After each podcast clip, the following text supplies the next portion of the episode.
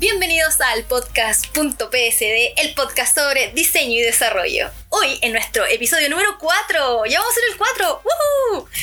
Inserte aquí sonido, sonido de fanfarrias. Eh, yo soy Medi, diseñadora gráfica y de experiencia de usuario, y conmigo tengo a. Libras, soy Scrum Master, Full Stack Developer y Tech Leader. Y hoy tenemos un invitado para el tema, y es. Michael Velázquez, soy diseñador gráfico publicitario. Publicitario, y exactamente ese es el tema que vamos a hablar hoy. El tema es evolución o involución en la publicidad. ¿Qué les parece, chiquillo, el tema? Eh, contingente interesante. Sí. ¿Se les hace un poco de ruido porque vamos a hablar acerca de publicidad? Yo creo que sí. ¿Sí? Yo creo que sí. Para generalizar un poquito eh, el tema. Está en nuestro pool de temas. Está en nuestro pool de temas.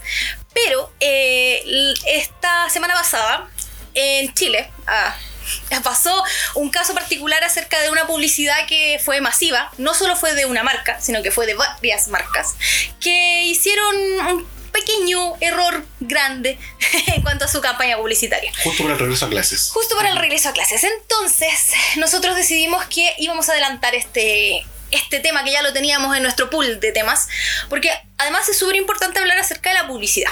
Y queremos un poco centrar acerca de la publicidad en Chile. Y ya que- tenemos a un publicitario. ¿no? y por eso tenemos a nuestro gran invitado que es nuestro diseñador gráfico publicitario. Una de las ramas del área del diseño gráfico que hemos hablado en podcasts anteriores, que el diseño gráfico no es solo hacer dibujitos, que yo siempre digo que yo no hago dibujitos porque no los hago. Aquí tenemos a un diseñador gráfico publicitario que se enfoca en la publicidad. Entonces, chiquillos, ¿qué, ¿qué le podemos comentar hoy día? Le vamos a contextualizar un poco de qué pasó con la publicidad. Esta publicidad era una publicidad de una. de varias.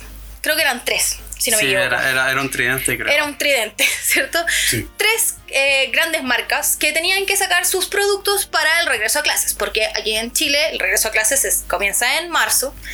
Pero desde Y- enero empiezan a. Pero claramente Desde finales de desde, diciembre, desde finales de diciembre, termina, antes de que termine la Navidad, ya tenemos los productos escolares. Como en Chile pasó todo esto de social, que ya está de más volver a redundarlo, yo creo que todos lo sabemos. eh, se atrasó un poquito todo esto que era la publicidad acerca de este tema. Porque cosas obvias. Y apareció la semana pasada, o quizás se habrán dado cuenta la semana pasada de que estaba ya esta campaña. ¿Habrá estado antes? No sé, yo cuando la vi, la noté inmediatamente. Yo creo que fue esta semana. la semana pasada. Yo, la verdad, vi la noticia y me pareció súper desubicada. Así, no la noticia, sino que la publicidad. Y decidimos que era un tema que había que tratar. Porque realmente queremos tratar de analizar qué es lo que pasó, cómo funciona la publicidad y qué es lo que está mal. En resumen, es un problema un poco más grande de lo que sucedió puntualmente. Exacto. Y algo que creció ya. Claro. Esto es solamente un síntoma. Exacto. Esto, esto lo venimos viendo hace tiempo. De hecho, por eso también estaba en el pool. Porque en su momento, conversaciones así entre amigos y conocidos, estábamos hablando de qué está pasando con la publicidad. O sea, la publicidad no está llegando, no está, o está llegando mal, o está mal comunicando, o por qué están tomando estas decisiones. De hecho, inclusive yo como desarrollador he notado, inclusive dentro del mismo rubro, eh, que las publicidades están especialmente enfocadas. Especialmente también para cuando tú tienes que... mm, La gente que quiere entrar recién a ser informático, hay como un tema con publicidad sobre nosotros. Sí, es, tema yo creo incluso en diseño. Porque vamos a hablar acerca de cómo, cómo es el proceso de, de, de una campaña, por así decirlo. Porque en las empresas uno se imagina de que tiene el, el- el área de marketing. Y, varios, y varios filtros. Y varios filtros y varios estándares. Y, que- y como yo comentaba en otros podcasts anteriores, te entregan todo armado. Pero eso parece que solo funciona En algún lado. en algunos lados. O los libros. o, o afuera. O afuera, porque digamos que cuando llegan las cosas acá a Chile parece que todo se chacrea. No sé qué sucede aquí en Chile, que somos como expertos en romper hacia el sistema. Así. Somos, somos los QA de lo, de lo que Somos- existe. somos los QA del mundo. Si Sí. quieres probar algo que no resulte, mándalo a Chile. Sí, para los que no saben, QA es como Quality Assurance, es como asegurarse de la calidad de algo o testear algo. Exacto. Entonces, ¿qué es lo que pasa con un proceso cuando es una campaña? Se supone que cada marca, cada empresa debe tener su departamento de marketing, que son los encargados de velar por la marca, por su imagen, por su forma de comunicarse, por inside and outside, o sea, dentro de, tanto dentro de la empresa como fuera de la empresa. Porque las personas que trabajan dentro de esa empresa y esa marca también tienen que tener una cierta actitud, o sea, tú no puedes andar así como mal hablando y divulgando cada cosa que veas, ¿cachai? Esa es la comunicación efectiva, ¿cierto? Exacto, la comunicación efectiva. la Entonces, comunicación en sí. Exacto. Entonces, ¿qué es lo que pasa? Hoy en día, marketing no es el único que ve lo que tiene que ver, valga la redundancia, con la marca. Marketing se encarga de ciertas cosas, muchas veces lo masivo y muchas veces lo que es micro, por así decirlo. Y ahí entra el proceso de licitación, que creo que puede haber sido el caso que sucedió acá.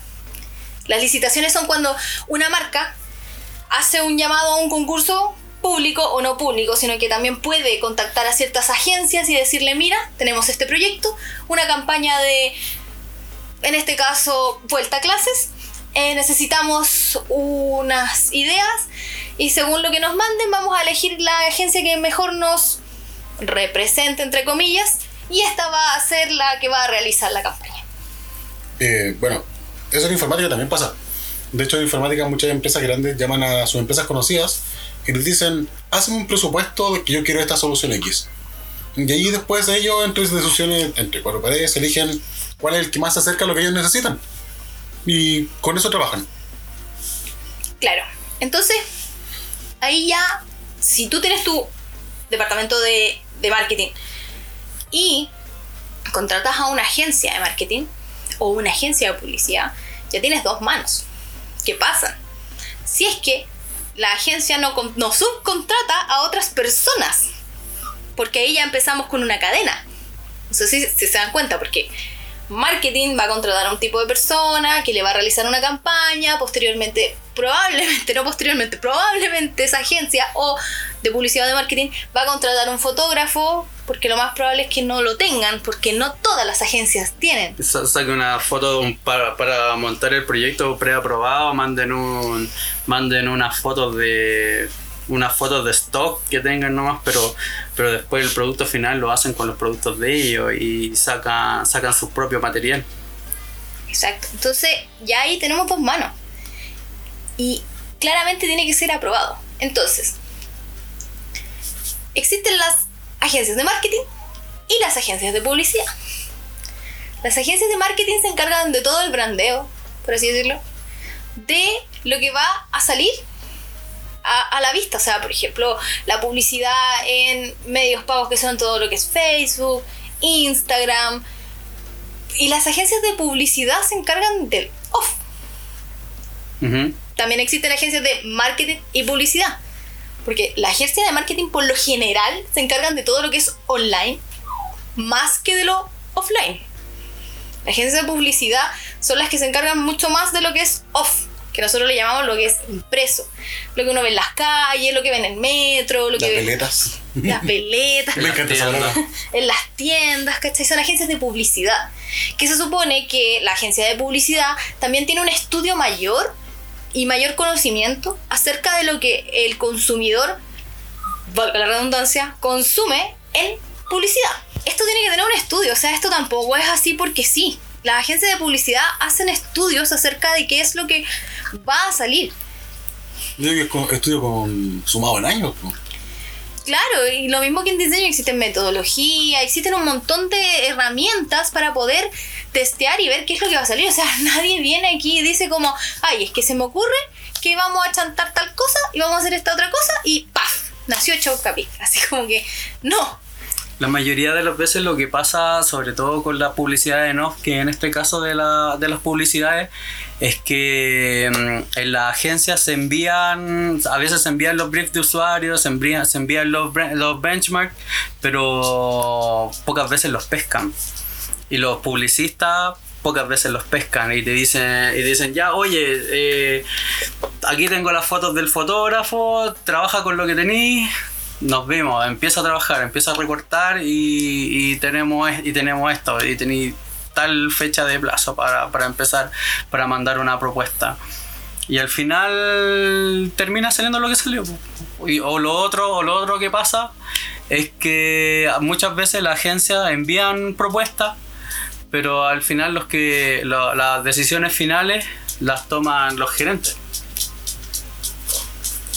Y ahí es donde parte uno de los temas de, de- de este podcast, que son las decisiones gerenciales. Tan, tan, tan.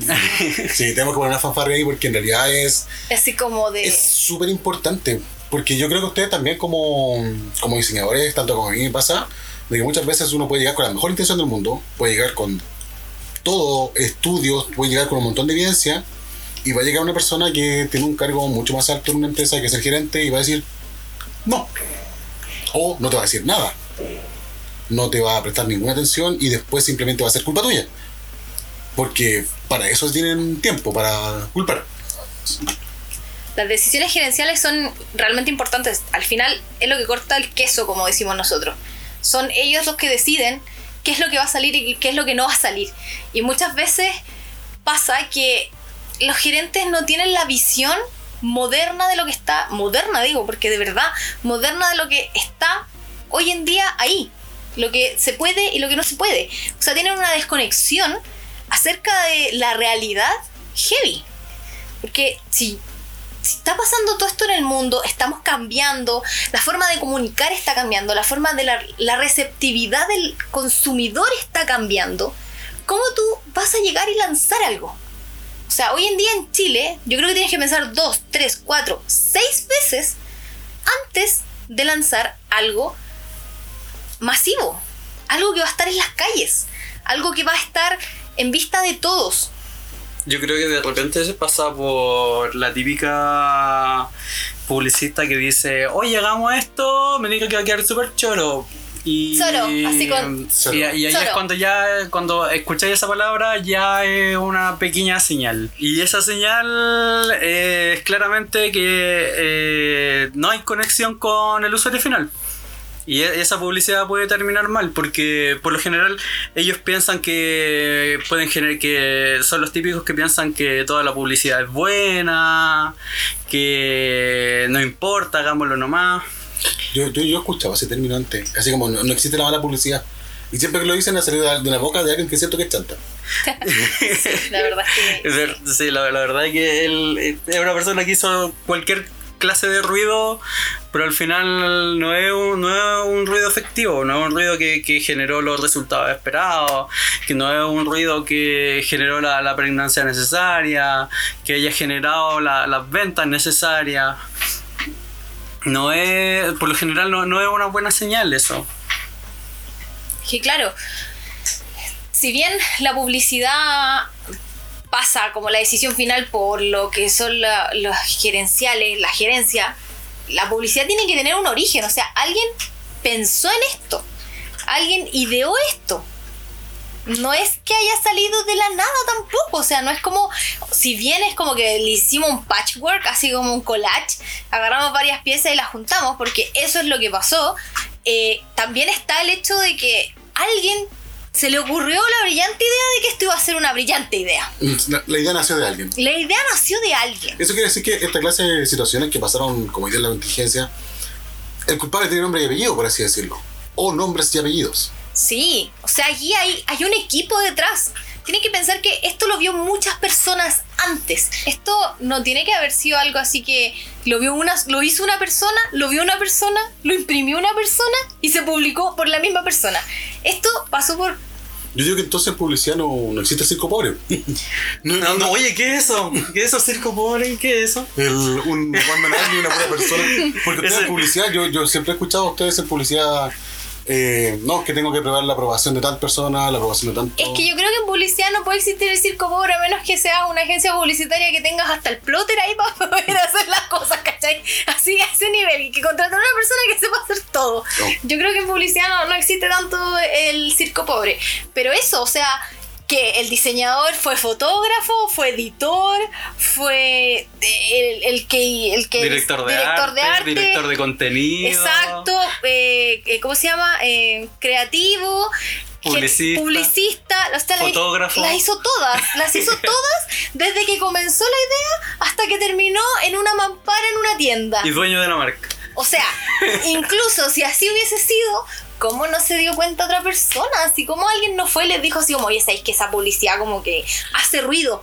Yo insisto, cuando una publicidad hace ruido, el ruido puede ser bueno o puede ser malo. Es, Dependiendo. es- es generar, la idea de la publicidad siempre Dependiendo- es generar el- un sentimiento. Exacto. Dependiendo de qué es lo que quieres como lograr con la publicidad. La publicidad no es al azar.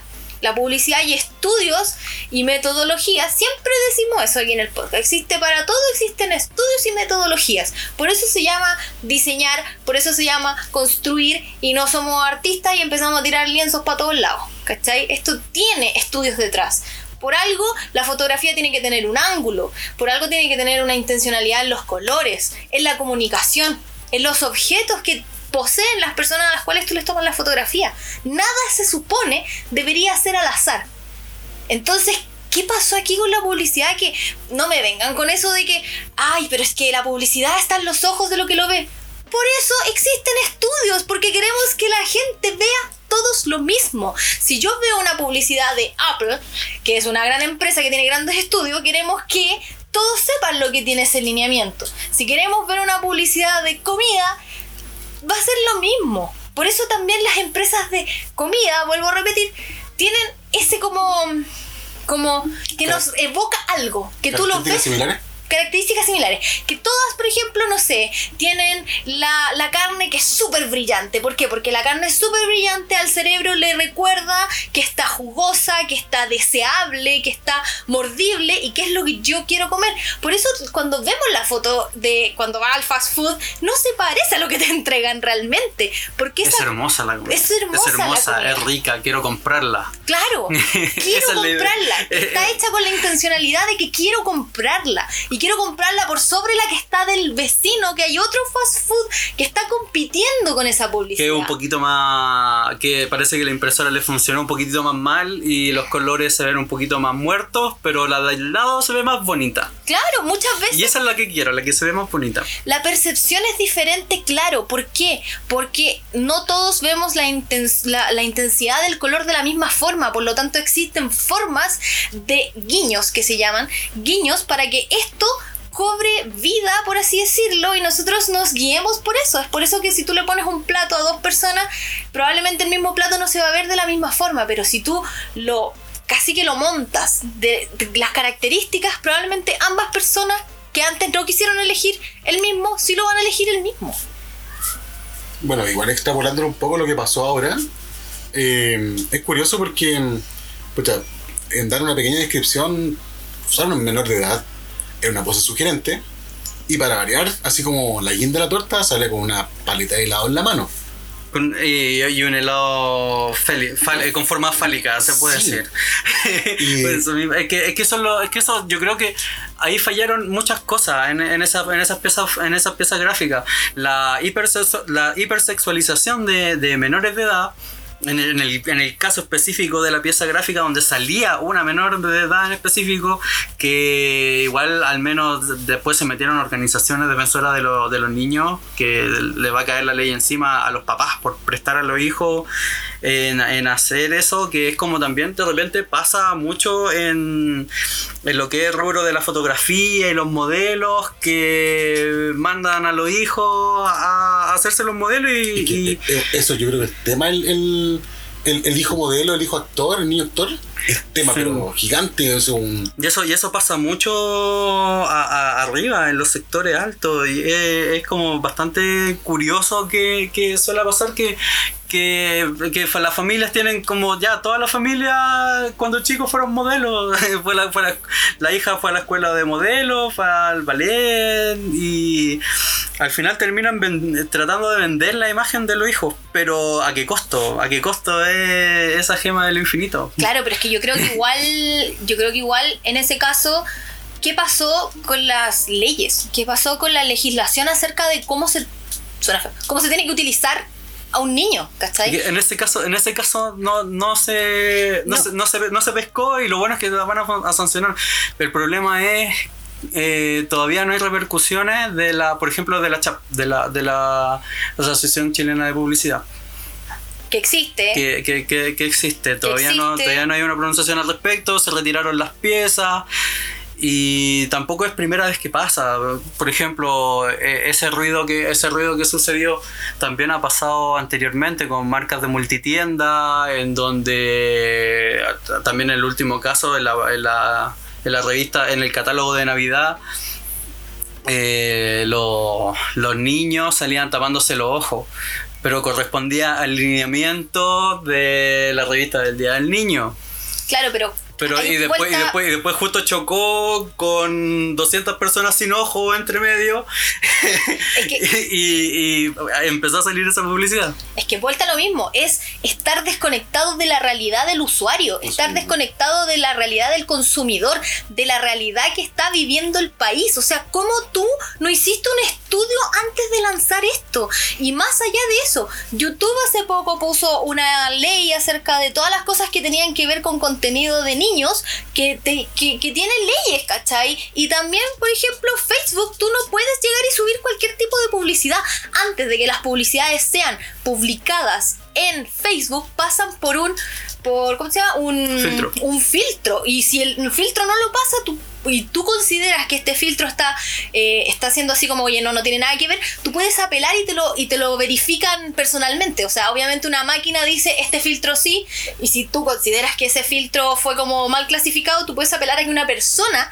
vea la publicidad tú lo justificas y esa persona te va a decir sí puedes subirlo. Entonces qué pasó aquí Yo creo que en este caso, en, estos casos en específico, cuando las publicidades generan sentimientos negativos en, la- en las personas, eh, uno de los, principales síntomas donde apuntar, eh, donde falló en, en el objetivo de- del usuario. ¿Por qué? Porque el, receptor cambia, el receptor cambia todos los días. El, el- el receptor de, un- de esta semana no es el, el mismo receptor de la semana que sigue y el de la semana subsiguiente.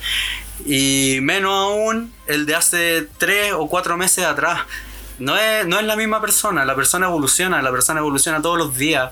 La, la gente ve las cosas de distintas maneras todos los días. Y por eso eh, lo, es importante estar contingente. Y eso es eh, son el próximo tema que ahora vamos a abordar son las barreras culturales. Exacto, las barreras culturales, porque una cosa es que nosotros lo hablemos acerca de nosotros, de lo que está pasando aquí, y lo otro es que veamos un poquito más afuera, donde probablemente estas publicidades, si hubiesen ocurrido en otros países, quizás no habrían tenido la misma repercusión que tuvieron aquí, O peor. o peor. O peor, claro. Por ejemplo, eh, esta publicidad que resultó polémica acá. Yo perfectamente la podría haber visto en Brasil y con los cabros chicos Tanzunga y no hubiese, no, no hubiese habido Claro. ningún problema, así como, oh, qué bueno la garotiña. Claro. y, y no hay problema. Porque lo que pasa es que en Brasil, como, listo, culturalmente en Brasil no es malo que un cabro chico ande en zunga o y calcetines. En cambio, acá tú no ver un cabro chico en zunga. Nunca. O con, o, o con, imagínate que yo creo que recién estamos en el proceso de, de pasar los tres dedos sobre la rodilla de una falda de una escolar. y, Claro. y acá eh, sobrepasaron esa, ese- esa barrera hipersexualizando demasiado. O, o en Japón, que en Japón las escolares usan la falda o horriblemente corta, tan corta que yo creo que no sé cómo tapan algo, o horriblemente larga, que te tapa hasta, lo- hasta más abajo Como de la te- como rodilla. testigos de Jehová. Claro, entonces, Es que, escucha, Japón es extraño porque Japón es como culturalmente, o no, mejor dicho, más que Japón, Corea. Corea se supone que culturalmente. ¿Así podría ser? Es que, es que en este caso específico Corea, digo, son como culturalmente súper eh, estrictos. Estrictos. Pero tú, por ejemplo, veí a todos los artistas de K-pop, a todas las art- artistas, y son unos pantaloncillos en los cuales tú estás viendo ya así como 90% de la pierna. Y para ellos eso no es problema. Porque para ellos eso no es hiperse- hipersexualización. Siendo que si tú lo trasladas y tomas a una artista coreana y la ponís a hacer el mismo baile aquí en Latinoamérica, todo es hipersexualizado. sí, pues, recordemos que en nuestra adolescencia, se me va a caer el carnet en este momento, los grupos de baile brasileños fueron súper populares. Y ellos salían casi que con traje de baño bailando en la tele. Pero más atrás, más carne antiguo. Las vedettes. Las vedettes, chucha. No, chucha. Por ejemplo, chucha, ese artista. El programa de chucha era literalmente tú ver un programa de vedettes. Tú veías a las tipas así como si fuese el carnaval de Río. Yo creo que ahí sí se te cayó el carnet porque yo no vi ese programa. Oye, yo- pero yo también vi la chucha. Yo no lo vi. Ya, pero toma en Lo cuenta. siento. Era- era- era lo, lo que, lo que era peor era el castillo Ratipum. Era, era, era como ver esa escena donde Bart, cuando Bart va a, a Brasil y, y ve a la, a la. ¿Cómo se llama? La, Es que es lo mismo. pues, a la doctora Melón. Sí, es que eh, de hecho los Simpsons lo explican súper bien ahí. Pero es lo mismo, onda. Para Brasil esa cuestión no es un tema de hipersexualizado. La, la tipa estaba literalmente con un traje de carnaval de río, tapándole lo menos posible mientras enseñaba las, las vocales. Y en Brasil eso no era problema en ese tiempo. Yo creo que ahora debe serlo porque la contingencia política ya ha cambiado. Pero tú trasladas acá en Chile y en Chile se convierte en una situación inmoral inmediatamente. Por y no, es un- y no es una cuestión de que yo diga así como, oh no, yo soy una persona mojigata y, y esta cuestión es inmoral, mi religión, ponga aquí el nombre, eh, me dice que esta cuestión es pornografía y no, no tiene que ser necesariamente eso. Porque eso mismo, de repente puede ser, en, en ese caso que tú, que tú pones, podría, podría tratarse de una persona que venga con la idea de afuera y decir, oye, mira, vi esto allá y podría trasladar esa idea que la vi súper chora allá y la podría traer para acá. Bacán. Exactamente. Puede funcionar, pero entre medio tiene que haber un proceso. Bueno, dependiendo del usuario, de- de- tiene que haber un proceso, una transición para, para eh, generar ese sentimiento. De- muchas veces ese sentimiento, a través de la disonancia cognitiva, ese sentimiento puede ser, puede ser chocante, puede ir al choque. Pero no necesariamente puede ser bueno o malo. Y en este caso yo creo que ahí falló. No, no hubo como una trans- no hubo como una transición. Por ejemplo, yo creo que hasta esa publicidad en los 90, cuando estaba de moda los chicos mecanos, hubiese funcionado. Los Pokémon. No, cuando no, eran no, los no. Pokémon el ponceo. No, pausa, que tengo que interrumpir. Britney, Britney Spears hit me one more time. Britney Spears, sí. Sí. Si hubiera sido en los 90, ¿A lo con el, Britney? con el hit de Britney, probablemente. Hubiese y, pegado. y con la mentalidad y que las mujeres no hubiéramos estado más liberadas y un montón Estoy de chupando cosas. un colla. Claro, yo creo que habría funcionado. Incluso Spice Girls. Sí. Habría funcionado. Es que yo creo que lo que intentaron hacer ahora es tomar mucho lo que es la cultura de la música así como popular que anda. Ya, K-pop, no, esto no es un bias. No estoy así como cegado al respecto ya. Yo creo que en algún momento un publicista viene dijo, oye, el K-pop está de moda. Sí, se visten con falditas cortas y todo eso. Porque estamos hablando también ahora de la otra publicidad que está teniendo problemas. Si bien eran menores de edad, tenían 17 años solamente las que salen en la foto. Sí, pero Pero, Pero, pero es que, pero es que no intentaron hacer lo mismo que, por ejemplo, banda K-pop genérica de niñas. Claro, pero el ángulo de la fotografía, la intencionalidad en el ángulo, El yo debo decirlo. Porque, por ejemplo, lo- los asiáticos siempre, eh, si lo, lo tratáis de, de extrapolar al nivel asiático, los asiáticos tratan, tratan de, de, de repente de hipersexualizar menores. Pero siguen siendo menores. En este caso, por ejemplo, no- en la. eh, en este caso, no en la publicidad de la niña, sino en la publicidad de, de la ropa para adolescentes. Esas modelos nunca fueron estudiantes, esas, esa- ya estaban terminando la carrera.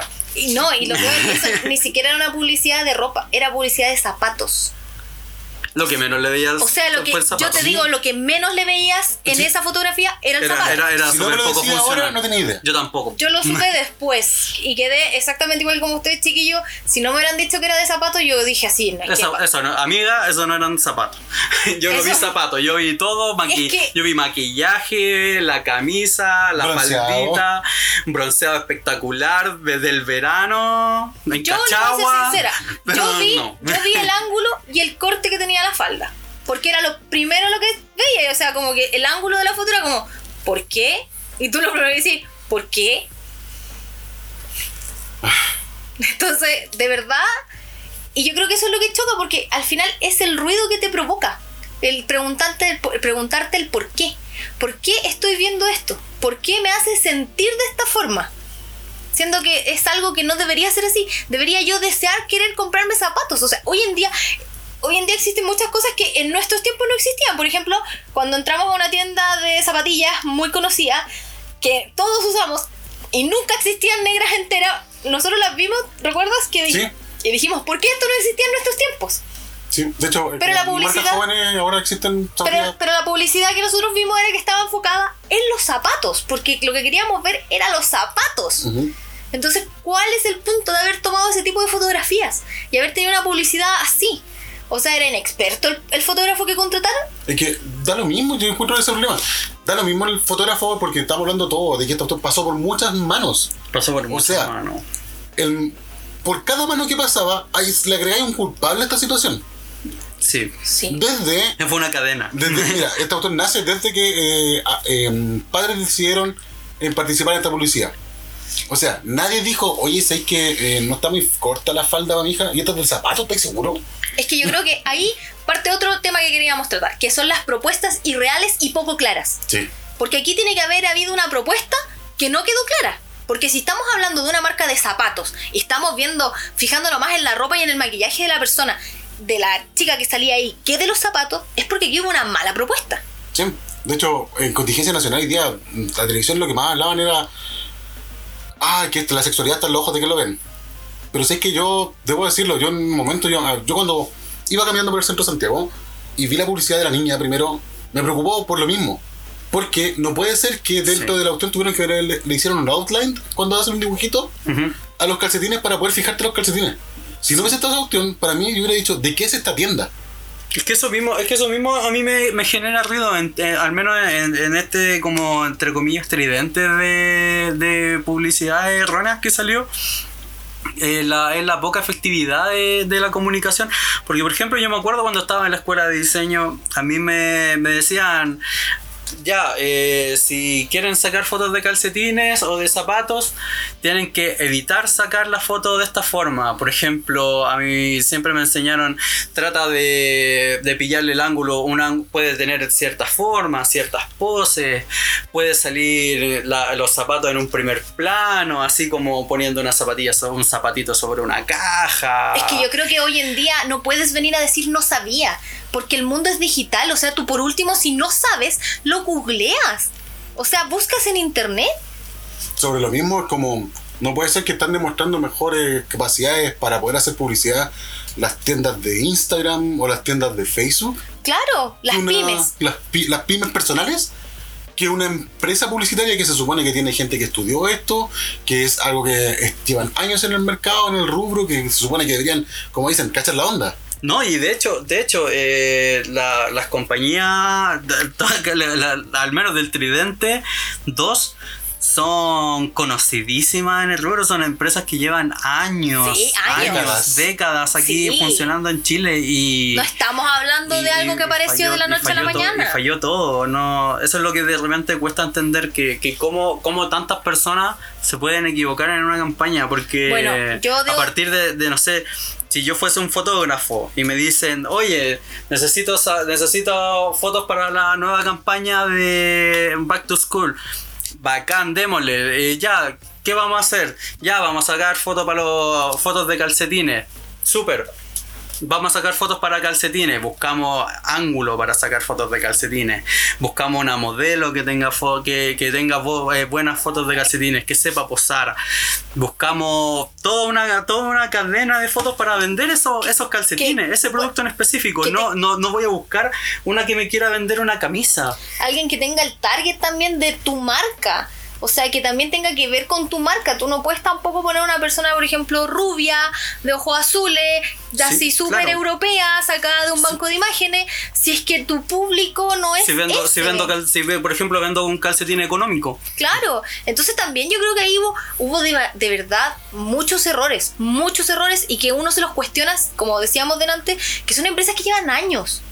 Pero así yo también me he dado cuenta que me ha pasado que hay empresas que llevan siglos, literalmente, y ni siquiera tienen un brief de marca, así como un, un manual de marca.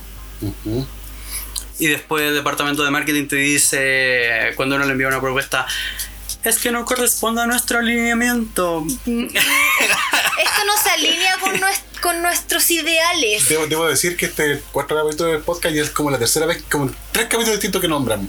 Los Sí. lineamientos son súper importantes. Pero yo, claro. yo creo, yo creo que es como un temita a futuro. Por eso es, es- eso es lo que sucede, que eh, muchas veces falla toda una cadena. Pero ¿quiénes son los integrantes de esa cadena? ¿Quiénes están en esa cadena? Y muchas veces eh, sucede que esas cadenas se hacen a puertas cerradas. Y esto, son, esto puede ser eh, el nuevo tema que vamos a introducir dentro de esta conversación, que es los focus group. Sí, que es una metodología súper utilizada en publicidad para, eh, No solo publicidad. como pa- es que como estaba hablando de Sí. publicidad digo que, como la más usada en publicidad publicidad siempre como que se rayan con los focus groups no sé si en el diseño publicitario pero en publicidad como tal los focus groups son súper así como ley así que tenéis que tener un grupo para casi que testear supuestamente la publicidad Lo que pasa es que al final lo- lo- los focus group, eh, yo, yo al menos de- desde el punto de vista que lo he visto, son como reuniones ger- gerenciales que se junta, se junta el gerente de la agencia publicitaria, se juntan los otros agentes de, de la otra agencia para llegar como un punto medio. Y ese, ese punto medio es el que todos nos ponemos a trabajar. Pero al final ninguno se termina comunicando con nadie y todos terminan mandando cualquier cosa. O sea, esa es como la, la reunión de la desconexión, podríamos decir, pues si nos estamos quejando de que la gente está como muy desconectada y los- las decisiones gerenciales están muy desconectadas a lo que es la realidad. Ellos literalmente se juntan para hacer eso. Es que claro, yo creo que igual los focus groups se supone que son de diferente rango etario, qué sé yo, para, para ver. Un focus group es para probar algo. Y claramente si, si, si ves un gerente en un focus group, obviamente tú, ¿para qué andamos con cosas? Le van a decir que sí todo, ¿cachai? O sea, nadie yo creo que va a querer cuestionar al gerente de la empresa su idea, porque al final es el que te está pagando el sueldo. O sea, es una opinión sesgada, como dicen. Entonces al final es una reunión sesgada. Sí, en serio, ¿para qué vamos a, a calentarnos la cabeza con otra, con otra postulación? Si es eso. Si alguien viene y es el que te está dando la pega y es el que te está diciendo, oye, esto es lo que sale, esto es lo que quiero, esto es lo que va a hacer, al final el focus group ya no se convirtió en focus group, po, porque te, te están diciendo lo que tenéis que hacer. Y le van a decir, no, y típico que te van a decir, no, es que yo confío en ti porque tú tenés buenas ideas y eres súper choro y, y me gustan los trabajos que estáis haciendo y te van como inflando el ego, inflando el ego, entonces después te dicen, ya, pero yo lo que quiero es esto. Y te inflaron tanto el ego que tú después no le puedes decir que no. Suena súper a todo chistoso, pero es esto, cierto. Lo otro, lo otro que también he estado pensando eh, es que lo- lo- los focus group, por ejemplo, casi siempre, como, como lo había explicado, siempre eh, es, como un, es como un punto medio.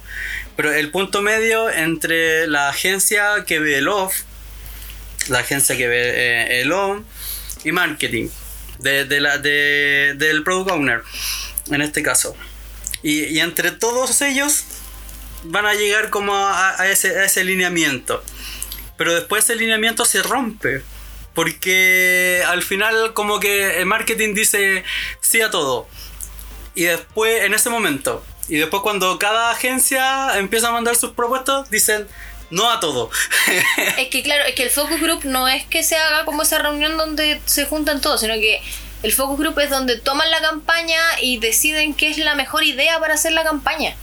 Entonces, si en realidad viene un jefe y toman una decisión y después al final terminan haciendo otras cosas, yo creo que también tiene que ver con presupuestos, tiene que ver con un montón de cosas, factores que al final no está resultando. O sea, es como lo que hablábamos en el allá a la chilena. Tienen metodologías, tienen sistemáticas, tienen formas de trabajar y terminan haciendo al final lo que les conviene a cada uno. Es que también me a pensar, de hecho, tú dijiste presupuesto y todo como excusa, o bueno, como justificación como para. Pero es heavy porque imagínate, en este caso ahora tuvieron que bajar las publicidades, tuvieron que. Es plata perdida. tuvieron que- Ya- ya es una campaña perdida. Y una campaña perdida porque invirtieron esa cantidad de plata, tuvieron que después pagar a la gente para que la sacara, o tuvieron que decirle, no sé, pues sacamos esto, esto, esto. Las compañías tienen ¿Y que más, encima, más encima, más encima tienen que luego, eh, bueno, están encima con las ventas, tienen que tomar una, tienen que hacer una campaña de, una campaña para seguir vendiendo, si la empresa tampoco puede parar y tiene que seguir vendiendo. Así que tienen que volver a retomar todo eso Y y, a- limpiar y a- la imagen y todo. limpiar la imagen, hacer algo nuevo y tratar de y tratar de zafar, tratar de zafar en el momento. Eso es, es plata, es, es como por ejemplo, yo creo que todo esto pasa por tratar de hacerlo toda la rápida y al final por hacerlo toda la rápida se termina trabajando el doble. Yo encuentro que algo peor. Todo haciéndose a lo compadre. Sí. Lo que pasa es que también tiene que ver un poco con las ideas dinosaurio que hemos postulado en otros podcasts anteriores y el, el la identidad de tu marca, el conocer hacia dónde vas, cómo el usuario te conoce y cómo te quieren, que es muy diferente a, a tener un branding. La identidad de tu marca y el branding son dos cosas diferentes. La identidad de tu marca es como, como quién eres tú como persona. ¿Qué valor tienes dentro del mercado? ¿Por qué te eligen a ti y no eligen a otra marca? Por ejemplo, ¿por qué tú eliges una marca de zapatillas y no eliges otra marca de zapatillas? ¿Por qué? ¿Qué es lo que tiene de valor agregado esa marca de zapatillas? Hay una marca de zapatillas que tiene una línea que es urbana y la gente lo elige porque puede fusionar su deporte con lo urbano y la moda. Entonces por eso elige. Entonces la identidad de esa marca es una identidad joven, es una identidad que está en tendencia, que está a la moda, versus otras que solo eligen estar, por ejemplo, como posicionadas como un buen producto. Nosotros no queremos ser a la moda, pero queremos ofrecerle a los deportistas una buena marca, algo en que confiar. Y esa es su identidad, ese es el valor que entrega y por eso lo prefieren por sobre la otra marca. Porque marca es un producto, pero ¿qué valor tiene ese producto para mí? Como, como deportista, como consumidor. Entonces, ¿qué está pasando? Y todo eso entra con la publicidad. Y todo eso entra claramente con la publicidad. Eso también corresponde muchas veces a, a los dueños de las marcas. Esto pasa por el por la, por la elección de, que toman las marcas para tomar agencias o para tomar los proyectos. Pasa por decir, por decirle a, a, quién le voy a hacer caso, a la, agencia que me está ofreciendo la agencia, la, una campaña super chora o la, o la agencia que me está ofreciendo un estudio de mercado, un estudio de marketing y literalmente resultados en vez de, decir, oye, vamos a generar ruido, vamos a hacer esto, vamos a hacer esto otro y al final no se hace nada. Eso pasa por a quién le dejo mi marca, a quién le dejo mi empresa. Eso, bueno, igual a mí me gustaría saber un poco eh, cómo que se llega entonces a un proceso de campaña como tal. Como ideal. como, el ideal. como el ideal de un proceso de campaña. Y mira, sería bueno que dijera el ideal y también el que ustedes han participado. Creo que hemos participado, o al menos yo en el que he participado, son súper largos. Eh, yo creo que aquí Michael, que es específicamente en publicidad, podría darnos su, su visión de off. Porque yo sé que él ha trabajado más con off y he trabajado mucho más con on. Y en este caso creo que eh, en, este, en, este, caso, en particular. En particular, es mejor tratar el off. Eh, en el off, por lo general, a nosotros nos toca. Eh, se gana la licitación, reunión con el cliente. O sea, partamos con que tiene que haber una licitación. Sí, sí. muchas veces, muchas veces es, parte de la, la, licitación ya, ya está hecha, el negocio ya está cerrado. Y después de eso ya, ya en la reunión con el cliente, la campaña, se definen como los objetivos y en base a esos objetivos eh, generar, lo, generar los puntos en específico. Por ejemplo, ya, eh, ¿qué empresa soy? ¿Cuáles son los productos que quiero vender? ¿Cuál es el más caro? ¿Cuál es el más barato? ¿Qué público, ¿A qué público voy a venderle el más barato? ¿A qué público voy a venderle el más caro? ¿Dónde voy a vender el más caro? ¿Dónde voy a vender el más barato? Todo, todo, eso se, se, define en un objetivo. Por ejemplo, a mí me ha tocado hacer piezas en específico para una tienda en Las Condes, para, la para una tienda en Huechuraba. No es lo mismo hacer una pieza en, el, en los barrios que son de barrios más adinerados que una pieza publicitaria para, los, para los barrios más, más menos acomodados. Todo, todo eso se define en un, en un objetivo no siempre, no siempre se hace la misma pieza para los mismos materiales. Y también para la misma disposición dentro de una tienda. Y también no, es lo mismo, no es lo mismo, eh, también no es lo mismo la, las piezas publicitarias que voy a poner, eh, no sé, en, las traspaletas de la alarma, que las piezas que estén al lado de los productos, o en las vitrinas, o, o en un mueble todo, todo eso corresponde, corresponde a las visuales del producto. Pero, ¿qué pasa cuando los presupuestos son tan reducidos? Pasa que tenéis que hacer una campaña para todos una campaña para, para que una campaña transversal, la famosa campaña 360 que se dice. Ah, esa, esa es la, la vendida de. Yo, yo la he escuchado varias veces. La he escuchado muchas veces así como marketing o publicidad 360. Y nunca he entendido por qué. Así como, es como tú publicitas y después llega la gente y te publicita a ti. ¿O qué, qué, es eso? No, marketing 360 significa que, que, como que engloba todo. Todo lo que tiene que ver con el 360, o sea, como que el círculo. Pero a la final, hacer 360 una sola empresa tiene que ser una gran empresa. Es, es una tarea titánica. Es una tarea grande, tiene que- titánica. tiene que y por lo general, varias veces ahí te topáis entre la empresa en off con la en on, tienen que tratar casi, tienen que tratar casi juntos, comunicarse todo el día, decir, oye, mira, tengo esta pieza, tengo esta pieza para, para X tienda. Ya, yo la saco, yo la saco, ya, yo la yo hago el post para tirarlo en línea y, y lo, y lo voy a tirar en qué barrio. Ya, eh, lo tiro en, en- en barrio X. Súper, eh, ahí mismo yo tengo una tienda y voy a tener la misma gráfica. Ok, ya, o, hasta de repente eso se alinea, se puede alinear en muchos aspectos, desde, de- desde el aspecto desde a qué distancia puedes tenerlo de la vista, desde el producto más caro al producto más barato a, a también eh, en los colores también, todo, todo eso influye. Claro, y también el hecho de que cuando es 360 incluye, por ejemplo, toda la cadena de tiendas, porque también se puede licitar para una tienda específico que tiene una agencia en específico, por ejemplo, como decía Michael, que si esta agencia va a tener solo la publicidad para la tienda de Las Condes versus esta otra agencia que va a tener solo la publicidad para la agencia de San Bernardo.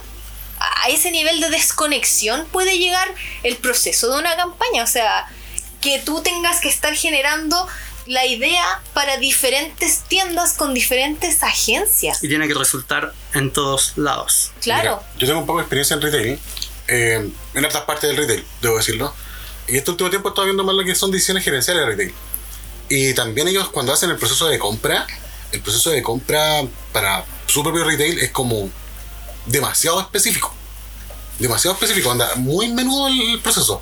Uno podría pensar de que, no sé, pues tienda de ropa A compra 800 mil poleras y las reparte para todos los lados. Y, y no, de repente tú, por ejemplo, No. hay un producto que tú no vas a encontrar en ninguna otra parte que no sea, por ejemplo, Atacama. Que no lo vas a encontrar en otra parte que no sea Puerto Montt. Y ellos saben que ellos pueden vender ese producto ya. Me imagino que entonces, extrapolando todo esto, podríamos decir que publicidad, publicidad 360 en Chile como que casi no es factible. A menos que sea algo como muy, muy, muy, muy, muy, muy... Muy bien hecho. Muy bien hecho. Tiene que ser, eso, eso es lo que tiene que ser. Pero igual, como siempre, eh, acá se, se chacrean los, El proceso. Se chacrean los procesos. Le, le ponen, Chile le, ponen, le, ponen, le ponen el nombre bonito, le ponen, oye, ya, vamos a hacer una campaña 360.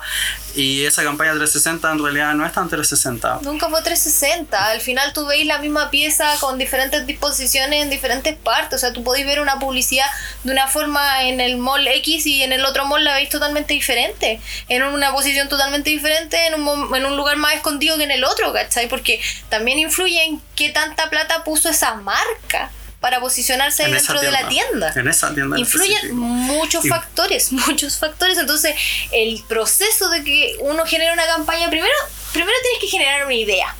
Primero tienes que generar la idea de qué es lo que se va a hacer. En este caso, por ejemplo, era Back to School. Si yo tomo Back to School, empezamos a hacer un brainstorming de ideas, posibles campañas, empezar también... También tiene que haber investigación acerca de lo que ya hubo, porque se supone que tú tienes que hacer algo que no existe, que no haya sido probado antes y que no haya salido antes, porque si no uno va a decir, oye, pero me están repitiendo el mismo post dos veces. Sí, porque creo que publicidad no podéis repetir el éxito. No, no sé si tan así. A veces son reciclables. sí, por eso te... Chile Cuba. Entonces, Mua. publicidad 360 en Chile se hace publicidad 180 nomás, porque Yo diría que 90. Eh, Creo que alcanza un ángulo de 90 grados nomás. Eh, 45. 45, un ángulo de 45 grados. Y 45 grados hacia el bolsillo. ¿Cachai? Así. Eh, más para la empresa, menos para los trabajadores. Pero resulta que sí. Entonces, se empieza por una idea y se empieza a construir y empiezas a ver dónde vas a posicionar esto, si lo vas a hacer on, si lo vas a hacer off, si vas a tener en redes sociales, si va a ser en off, cuáles van a ser las tiendas, qué tipo de tienda, la disposición, el lugar, muchas cosas. Entonces, el proceso de una campaña es gigante. Y que esto haya salido así como, como que así chasquean los dedos, parece súper extraño. yo creo que probablemente pasó eso. Es que Mira, por eso. Yo como he visto cómo funcionan las empresas en Chile, yo debo decir que estos tipos lo hicieron toda la campaña hace dos semanas. creo la- que menos. Desde la Yo te digo Yo creo que menos. Yo te digo que eso sí tiene rescatable donde estoy yo en este momento, que nada sale sin la aprobación de marketing. Nada. Aunque nosotros tengamos toda una idea armada y tengamos muchas cosas, si marketing no dice que sí, no sale. Porque, ellos, porque ellos saben que tienen que cuidar su marca. ¿Y qué tal sin marketing se le ocurrió eso? Es que si a marketing se le ocurrió eso, ellos se tienen que hacer responsables. Y eso lo tienen claro ellos. Que ellos se tienen que hacer responsables de sus decisiones. Pero ¿qué pasa si se- en ese caso ellos se lavan las manos? Si marketing se lava las manos. Yo lo he visto en una empresa gigantesca que en marketing a veces mandó un condoro gigante. Y se, y se, la- y la pegó un Poncio Pilato. Sí, se lavó las manos, dijo yo aquí no tengo nada que pintar, esto fue una decisión. No sé por qué gerencia aprobó esto, dijo. Y la decisión de gerencia fue eliminar marketing de la empresa. Completo. Decidieron externalizar todo. Pues es que yo creo que eso pasa en Chile, po. pero yo te digo que, por ejemplo, donde yo lo he visto, eh, sí pasa que, que marketing muchas veces a gerencia le ha dicho, no, no se puede, porque esto impacta directamente de esta forma. Entonces igual, no lo sé, al menos yo lo he visto, pero en otras partes si tú dices que han eliminado marketing, claramente ahí estamos viendo cuál es el problema. Las, decisiones gerenciales, ¿o no? Sí. Sí. Que muchas, muchas veces eh, las empresas creen que marketing eh, son los vampiros de la, de, de- de- de la compañía. No, reinidas. Creen, creen que, que sus productos se venden solos, que no- na- nada, que la gente va a pasar por la vitrina y va a decir, oh, qué bonito este producto, eh, voy a llegar y voy a comprarlo. 10. Deme 20. Claro, pero eso para que eso llegue así tiene que tener una intencionalidad. O sea, si ah, hoy en día hablamos inclusive de la experiencia de los consumidores, el customer experience, es porque todo tiene una intencionalidad. Desde que tú pones un pie en la tienda, desde que ves la vitrina, todo, todo tiene que tener un porqué y una razón de ser. Entonces, muchas veces desde el diseño de producto. sí, pues desde el diseño del producto, todo. Todo tiene wikis. O sea, la publicidad es como la guinda de la torta para tú llevarte la torta para la casa. Es que tú entras por la vista, entonces si algo te gusta, tú cuando quieres comprar algo, Tienes que saber si alguien lo quiere comprar. claro, un producto fue generado con un objetivo. Por ejemplo, si a mí se me ocurre vender dulces de ajo, ¿a alguien le interesaría comprar dulces de ajo? ¿Cuánto? ¿Cuánto? Suena como Sí, extraño, por eso, entonces- por eso. No, no se puede vender cualquier cosa en cualquier lugar. Siempre existe un producto, lo más probable es que hasta, eh, hasta, hasta marketing trabajó en la creación de esos productos en específico y las campañas publicitarias resultaron mal. Lo más probable es que hasta el producto se esté bien implementado, pero ahora, ¿quién lo va a comprar? ¿Quién va a comprar esa marca? Y, y ahora vamos, vamos a volver a lo mismo de que estábamos diciendo delante.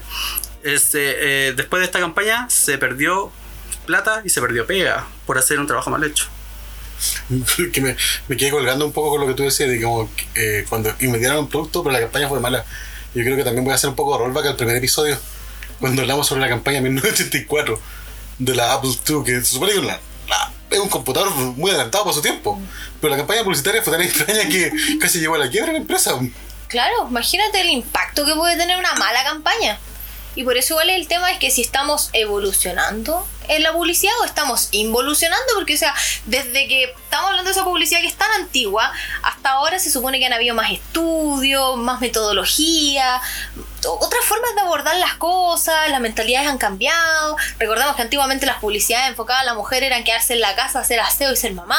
Si Hoy no en- les pegaba el marido. Si no les pegaba el marido. Hoy en día eso ya no, Hoy ¿cachai? te atrevías a hacer una publicidad así, eh, mataste la marca. Yo encuentro genial, siempre, que puedo lo digo. social. Siempre que puedo lo digo porque encuentro muy genial la publicidad de un, de un limpiador que en vez de enfocarse como todos los limpiadores en la mujer que limpia o la mamá que limpia, la mamá que curiosamente es soltera y tiene hijos, la mamá que limpia en los jóvenes que se van a vivir solos y limpian. La publicidad de Roomies, por así La decirlo. publicidad de Roomies. Lo encuentro genial porque es súper actualizada. Es, lle- es llevada hoy en día, porque hoy en día la mamá no te va a ir a limpiar la casa. Y un producto centenario del que estamos hablando, ni siquiera Claro, y es un producto que tiene, tiene tiempo, entonces ellos supieron abordar su producto a la actualidad, supieron posicionarlo en el momento que estamos viviendo hoy en día como sociedad.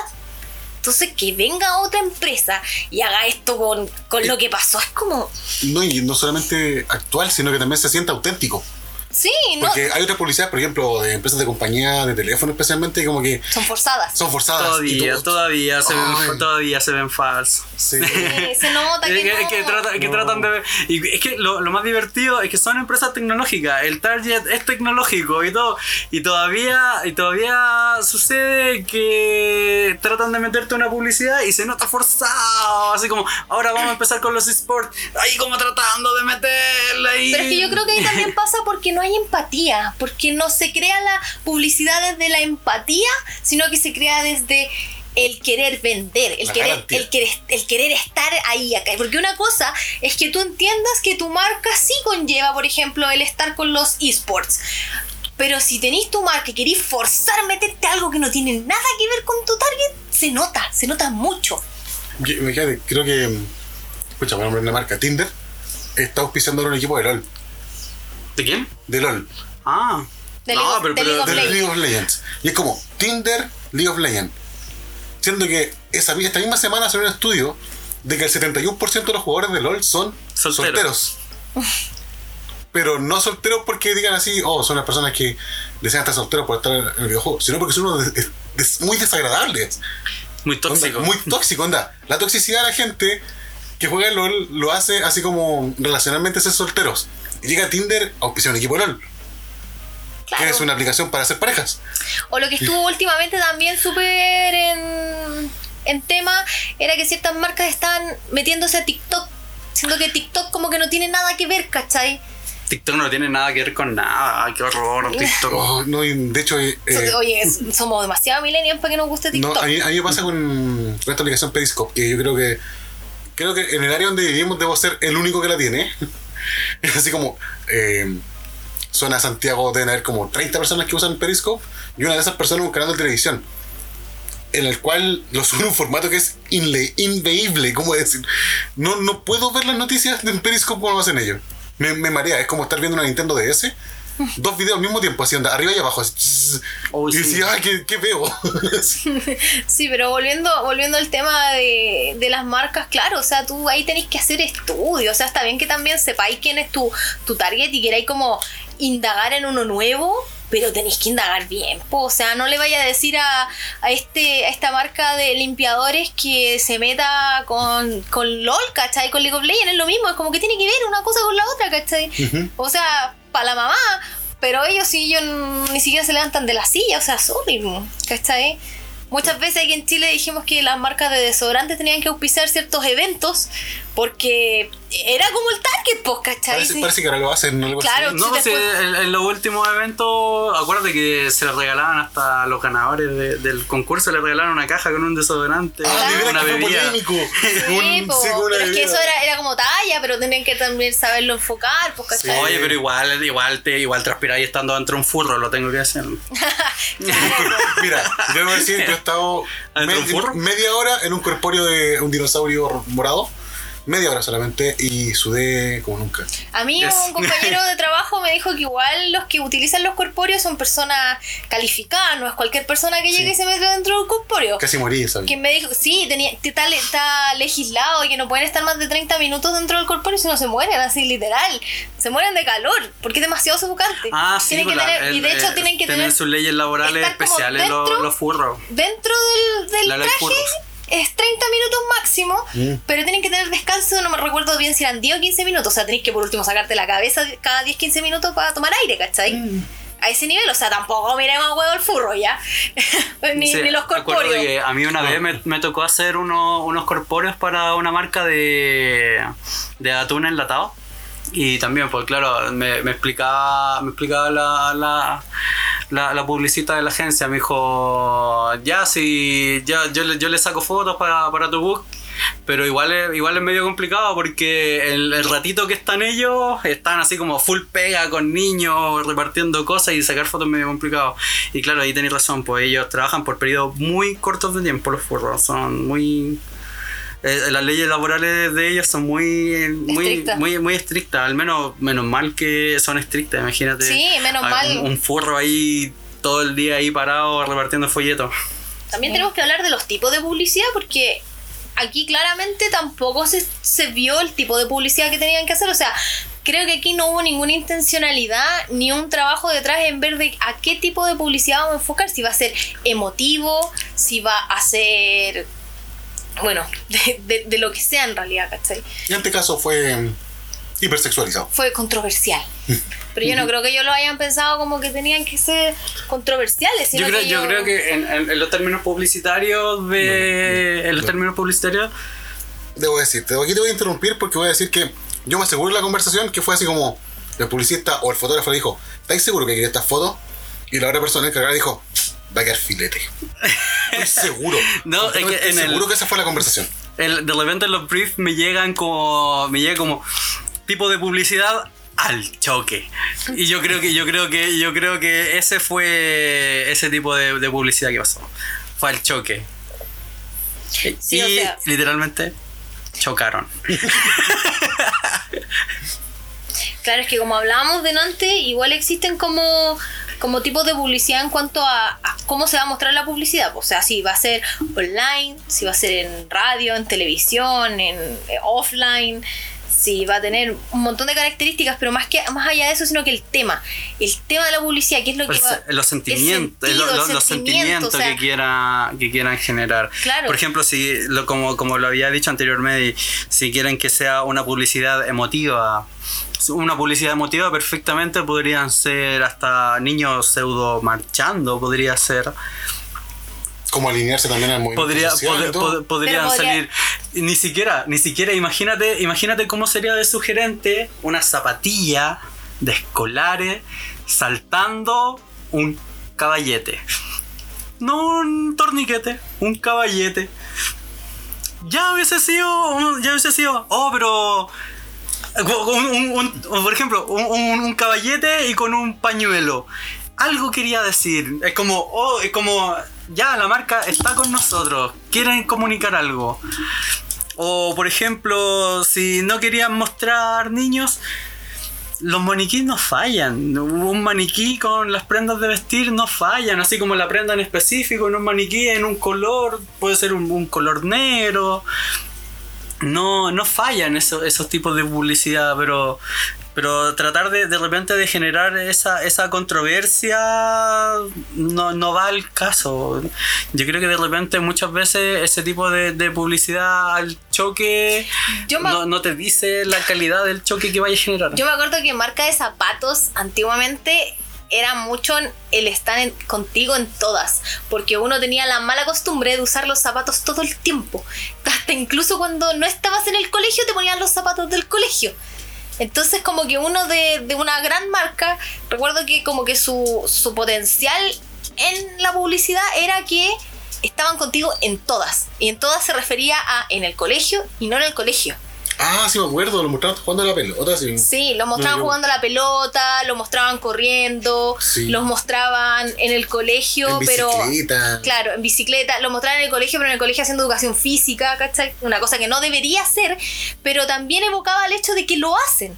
No se debería, pero se hacía. Entonces, esos zapatos estaban hechos para que duraran todo el rato. Pero piénsalo por el otro lado también. Igual esa publicidad de, de que esa polémica va a terminar en, en, eh, va a terminar en buen puerto si esa publicidad perfectamente va a quedar en un taller mecánico. Hmm. Ahí va a quedar. Estoy seguro que, pucha, va a sonar súper. No, no quiero sonar clasista lo que voy a decir. Pero eventualmente un día vamos a ver así como eh, una media o algo así. Va a tener puesto ese pileta como para tapar un hoyo. Porque ahí terminan todas esas publicidades. O la gigantografía tapando un auto. Sí, sí. Sí. Yo creo que eso va a pasar y, onda, y fome que haya terminado así una publicidad. Fome que haya terminado el trabajo de otras personas. No necesariamente las personas que tomaron la decisión, no las personas que. Son las mismas personas que eje- ejecutaron la, la acción. Eso es lo otro. ¿Qué pasa con ese tipo de publicidades después? Ese, ese como como da otro tema igual, porque yo recuerdo que hubo un tiempo en que un cine, todas su- sus publicidades de las películas, después una persona las pasaba a buscar y las transformaba en, en bolsos. Eso es algo súper... Eso como que la publicidad también... Cuando en el mercado negro no las vendía, porque tuve varias yo. Claro, es que eso también, po. Sí, po, es que, es que ahí va todo, va todo, va conjunto, o sea, imagínate. todo- Material no todo reciclable. eh, imagínate, todo, claro, eso es material no reciclable, imagínate todo lo que conlleva haber impreso esas publicidades, haberlas puesto en ese papel plástico, haber hecho ese sticker, ¿alguien se puso a pensar que eso no es ecológico?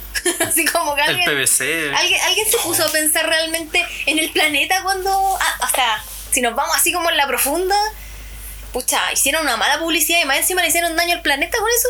Y se atreven a decir que los informáticos contaminamos con los servidores. Sí, Siento que los servidores son ultramente reciclables, ¿sabes tú? sí, po. Mira, eh, yo- cuando ustedes dijeron sobre tipo de publicidad, a mí me pasa como algo súper curioso, porque yo tiendo a, mucho a consumir televisión de fuera, de fuera, y veo mucho también publicidad de Estados Unidos y de Japón. Y en Estados Unidos las publicidades son extrañas.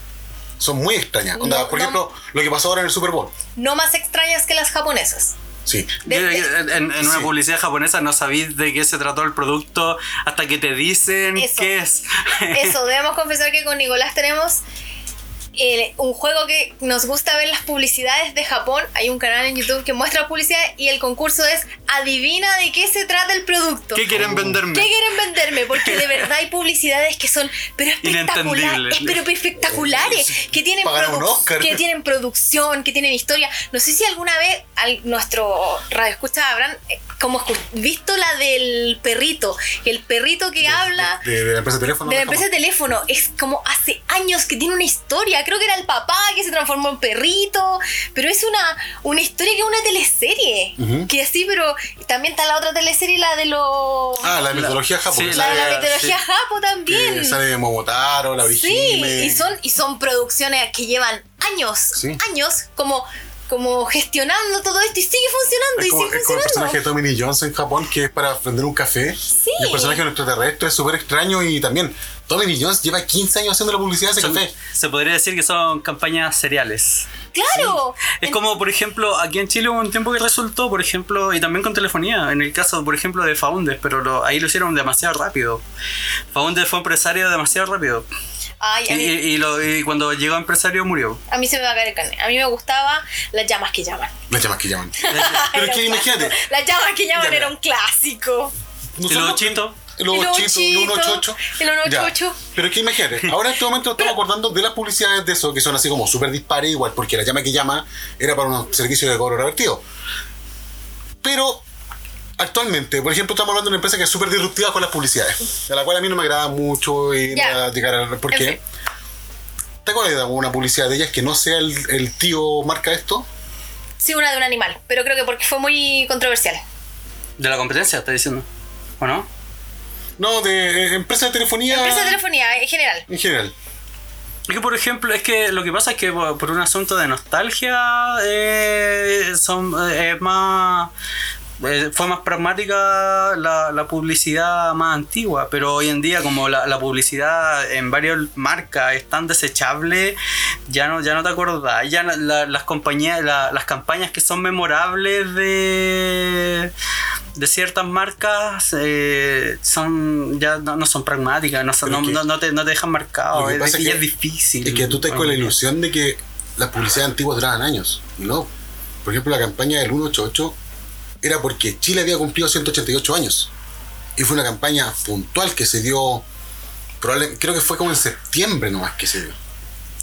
Los ositos Coca-Cola. Los ositos Coca-Cola. No, chiste. Oh, chito. Toma en cuenta todo eso. Es como. Nosotros decimos, oh, que las campañas antiguas duraban más, como decir, puta, los capítulos del Chavo. La gente piensa que el Chavo tiene como 200, como 2000 episodios, en realidad son, son, son, son solo 89 nomás. Las series actuales tienen mucho más. Oye, el otro día estaba viendo eso del, del Chavo del 8, fue, fue impactante, me, me dio penita. Es que por eso Mm.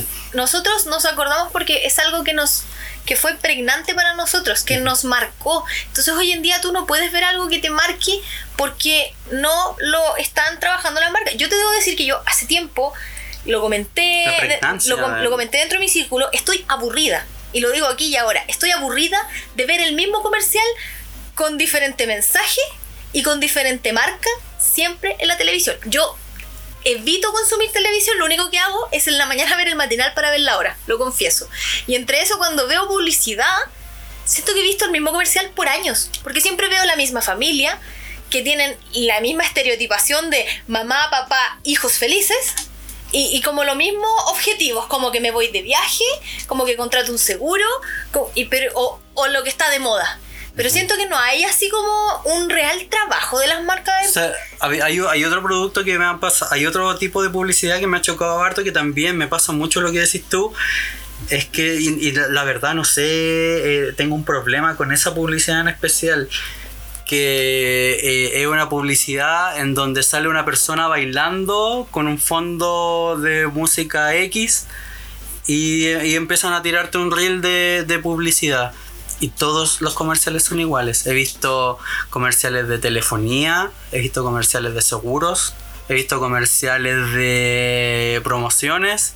eh, con esa con ese estilo de publicidad y, y a veces pienso que es la misma agencia Ah. o, o que o que llega el product owner y dice oye quiero esta misma publicidad pero para mi marca Pueden ser ambos casos. Yo digo porque a mí me pasa, por ejemplo, con las páginas que son de mm, pagos de cuenta. No tiene que ver con publicidad, pero tiene que ver un poco con lo que ustedes pasa con la misma agencia. Por ejemplo, existen tres compañías que son una de electricidad, una que es de telefonía, una que tiene que ver con construcción y otra que tiene que ver con servicios. Son cuatro, o dije tres, son cuatro eh, compañías que no son del mismo rubro y la página es idéntica entre las cuatro. Sí, Tienen el mismo login, la misma disposición, inclusive tienen los mismos bugs cuando queréis pagar con Firefox. Ahí sabéis lo que pasa, que lo escuché hace poco. Que- que- Si ven a la competencia que hace algo. copia y paga si con ven a- copia y pega Espera, si ven a la competencia que hace algo bueno, díganos para nosotros tratar de implementarlo. Ah, Eso es pésimo, porque tu target puede que no sea el mismo, tu usuario puede que no tenga los mismos dolores.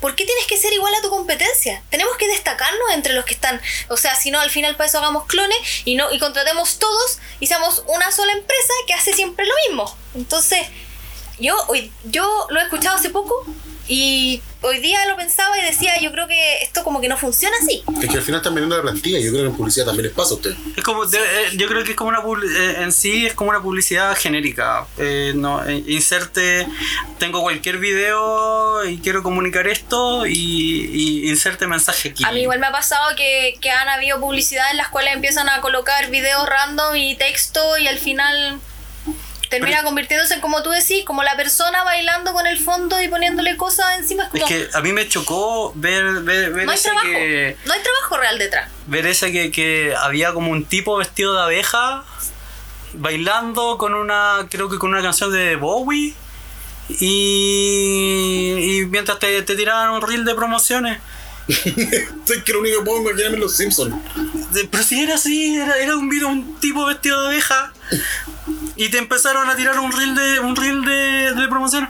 Es que yo creo que es como ese espacio, como, como en Estados Unidos que te tiran ese espacio como para. como para eh, publicidad independiente. ¿Mm?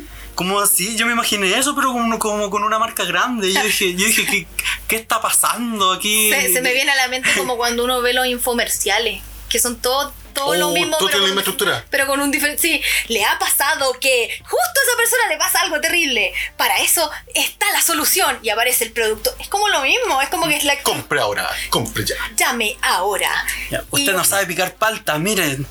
Sí, Eh, eso- aquí le traigo, le, mismo. tra- le traigo el, el, parte palta 5000. Sí, ahora que lo dices, sí, yo debo decir que he visto mucho en empresas de retail que utiliza el mismo comercial. Así literal eso que es así como bailando o música chora, con, lo- con la gente chora, con la ropa chora que viene de temporada. Y al Ay. final no sé. Al final entonces, mira, no quiero, no quiero apuntar casi con el dedo a una marca en específico, pero pareciera que es el retail donde uno ve esa mayor cantidad de mm, malas prácticas. Sí, igual existen algunos que sí que hacen su trabajo. Y, muchas veces es la misma marca. Sí. Es la misma, es la misma marca, es por como ejemplo. que a uno le pusieron más presupuesto que a otro. A una campaña Sí. le, le pusieron más presupuesto que a otro. O, o a algún departamento le están poniendo más presupuesto que a otro. Yo creo que es la filosofía de hagamos algo bueno, después se confían, después hay que seguir esforzando, se confían, hay que seguir esforzando en vez de dar un producto de calidad sostenido en el tiempo, como pasa con las publicidades orientales o gringas. Sí. Porque imagínate, nosotros cuando vimos el Super Bowl, vimos hasta las publicidades que son de taxes. Eso, eso es un buen ejemplo. Hay quienes ven el Super Bowl sin tener idea del medio tiempo, que no les interesa el show, sin tener idea de lo que es el fútbol americano, exclusivamente para ver los comerciales, porque los comerciales del Super pasa. Bowl son una plataforma muy amplia porque la ven muchas personas, entonces los Es el deporte más visto. Entonces los comerciales del Super Bowl tienen que ser buenos comerciales. Algunos tienen más presupuesto que una Hay película. tráiler de comerciales. hay trailers tráiler de comerciales. Sí, me he impactado con ese comercial de. Pucha, Fue increíble, es increíble. Pero- Lo- lo- los pre-comerciales, los, los trailers de los comerciales del Super Bowl. Pero como- se imaginan, a mí me encanta, debo decirlo, me encanta la publicidad con curiosidad. Esa que te genera así, por ejemplo, próximamente. ¿Se imaginan tener trailer de comerciales? Así como que, no sé, un retail fuera a lanzar una, Pero una, una no sé, increíble, una línea de ropa exclusiva y que hubieran trailers, como De- si fueran de una película. Debo decirlo que eso ya pasó hace como 5 años atrás. Una empresa de retail aquí en Chile, que no puedo decirla obviamente, eh, lo intentó. Y. ¿Te acuerdas de ello? No. No. Pero es que también tiene que haber sido No como, como, como, cómo se, ¿Ajustado el Se- presupuesto? No cumplió la expectativa. cómo se, claro, cómo se presentó, ¿cachai? También hay gente, por este ejemplo, verano. imagínense, ahora recordé, una marca de helados trajo a un meme.